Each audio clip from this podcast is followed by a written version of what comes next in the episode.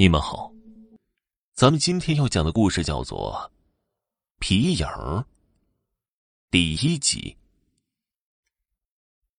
皮影戏发源于我们关中，早在两千多年前就在这一带和周边地区流行了。皮影和当地戏曲联系起了表演，一般是一个白幕，白幕后面有灯光，将皮影人偶放置在幕后。有皮影艺人用木棍操纵表演和演唱，灯光映在白幕上的影子便是观众看到的表演内容了。这是木偶剧最初的形式。表演皮影的师傅不仅要在表演和演唱方面有很强的业务能力，在整个皮影的制作过程中也要有很好的技艺。皮影的制作工艺相对复杂。材质的选用很重要，一般用动物的熟皮作为制作皮影的人物和道具的基本材料，各地不一。关中一带多用熟驴皮。材质选好之后，还要进行特殊的加工，之后便是雕刻和上色。这雕刻和上色的学问可大了。不仅要表现出人物的服饰和花纹，还要在小小的皮子上面表现出人物的性格特征和喜恶。这皮影做得好啊，表演起来和演唱相得益彰，那才见功夫呢。华阴县有一个叫做王六一的表演皮影的老艺人，他制作皮影的功夫那可了得呀，表演的功夫那更甭说了。一个艺人同时操纵两三个皮影人物的同时还表演，已经是非常了得了。可是王六一竟然能操纵六七个。一般来说，主要人物表演或者开场的时候啊，其余的人物作为背景站在台上是不动的。而王六一的皮影呢，不仅主要人物唱念做打不含糊，其余的人物啊也都有动作。或翻跟斗，或跟主角一起舞剑骑马，就跟真人表演的场景一样。因为有这样的独门绝技，所以王六一的表演非常受欢迎。在小小的两米见方的白幕上，就能表现出舞台一样的效果。而且啊，只是一个人，且不说唱腔如何吧，单单这奇迹已让人趋之若鹜了。这王六一一副担子挑着唱戏的家伙，从华阴到潼关，甚至到山西运城，往西去华县、渭南、西安、咸阳，甚至到了宁夏和甘肃一带。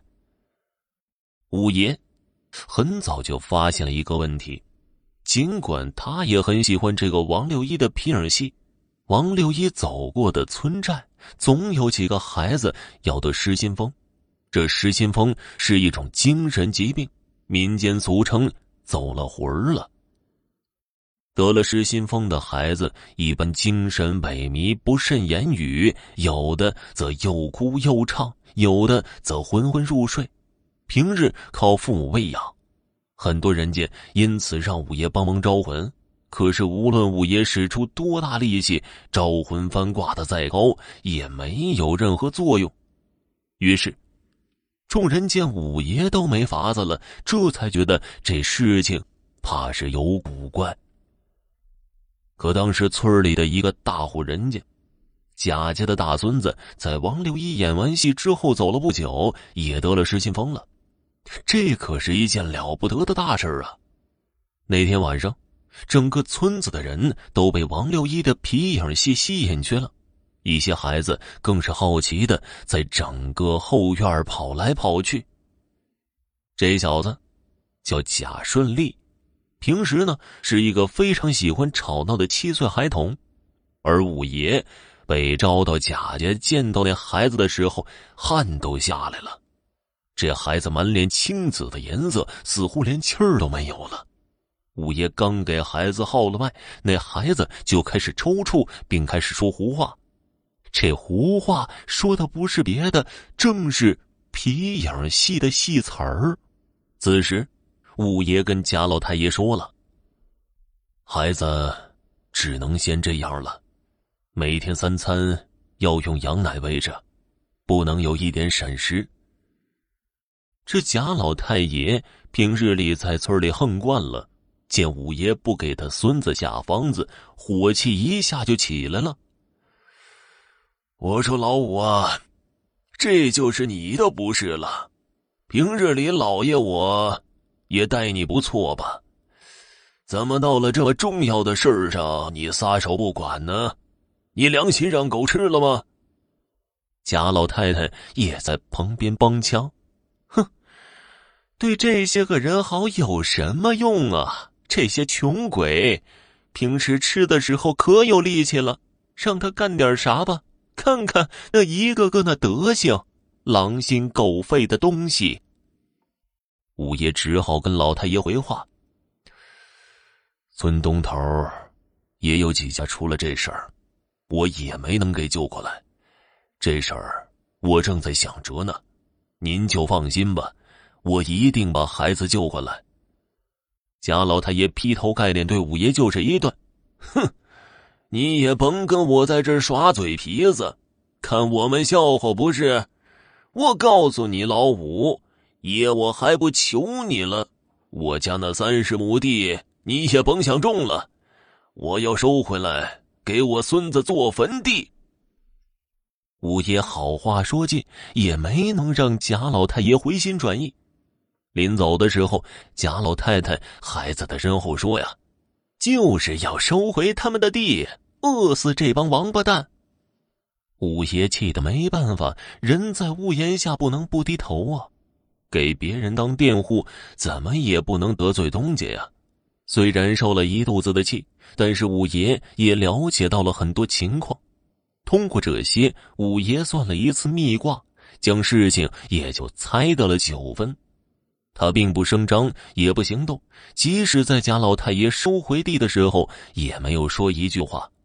他在等待一个机会，这个机会完全可以让那些孩子恢复健康。可是他并没有算出来这场意外的原因和具体事由是什么，所以在王六一找到他的时候，他很得意，仿佛志在必得。按照他的想法。只要王六一来找他，那些孩子被抽走的部分魂魄就能立即回来，而自己租种贾家的地也自然而然的就能继续的种回来了。可是王六一愁容满面的样子，让五爷也感到有些不妙。果然呢，事情并非按照五爷原先算出来的那样发展。王六一是一个皮影戏的表演好手。这个在前面已经说了，但是他能异于常人的表演，确实是有原因的。他懂一种小法术，能将十岁以下小孩的魂儿给勾走部分。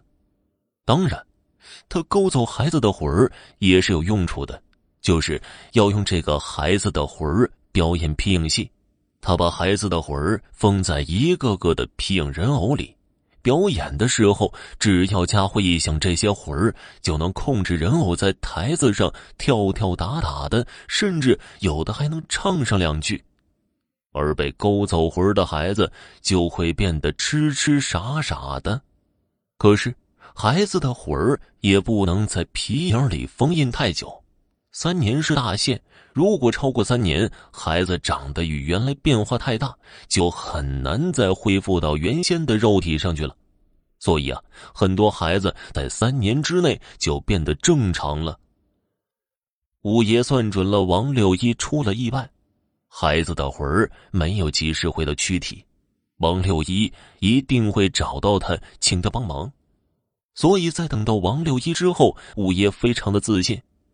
总算可以让我扬眉吐气了，你这小子让我在这一带的名声全都倒了，连看风水这样的事情也没我什么事儿了。可是王六一带来的消息让五爷大吃一惊。好了，今天的故事就讲完了，感谢收听。如果想知道后面发生了什么，那就请继续收听《皮影》第二集。